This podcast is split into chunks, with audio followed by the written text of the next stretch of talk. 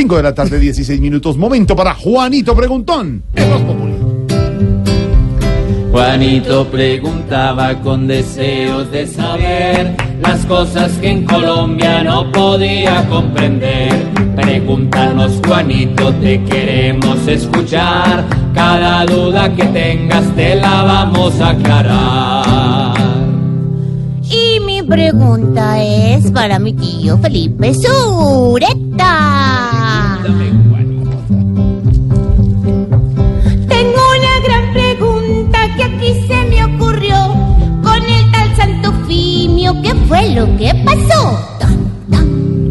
Juanito, me pregunta usted por el exministro Alberto Santofimio. Debemos recordar, Juanito, que el exministro Alberto Santofimio tuvo una carrera en política realmente brillante. Fue muy joven, entre otros cargos, presidente de la Cámara de Representantes, senador y ministro de Justicia durante la administración del presidente Alfonso López Miquels. Posteriormente, el exministro fue vinculado al crimen de Luis Carlos Galán ocurrido, recuerde usted, en 1989.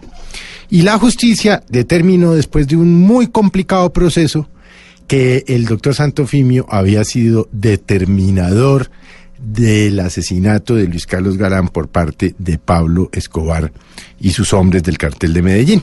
Lo que se comprobó en el proceso es que mm, Santofimio le había dicho a Pablo, matalo, Pablo, matalo, porque se decía en ese entonces que Galán era realmente el contrincante fuerte para llegar a la presidencia de la República, puesto al que el doctor Santofimio aspiró en algún momento de la vida. Pues lo nuevo es que después de muchos años, treinta y tantos años, eh, lo vinculan nuevamente al proceso, pero ahora por el crimen del exministro Rodrigo Lara Bonilla, ocurrido durante la administración del presidente eh, Belisario Betancourt. Crimen que también fue organizado por el cartel de Medellín y ordenado por Pablo eh, Escobar, el entonces jefe del cartel de Medellín.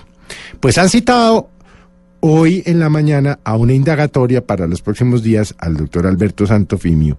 No se sabe exactamente qué nuevas pruebas tiene la fiscalía para vincularlo formalmente a una investigación de carácter criminal por el asesinato del doctor Rodrigo Lara. Que recuerde usted, porque usted, Juanito, obviamente es muy niño, fue asesinado cuando denunció precisamente la entrada de dineros del narcotráfico a la política y después de que le montaron una patraña para enlodar su nombre y, y- a quien acusaron, por supuesto, mediante engaños, mentiras y falsedades de haber recibido un millón de pesos de ese entonces, estamos hablando del año 83, de un narcotraficante que se llamaba Evaristo Porras.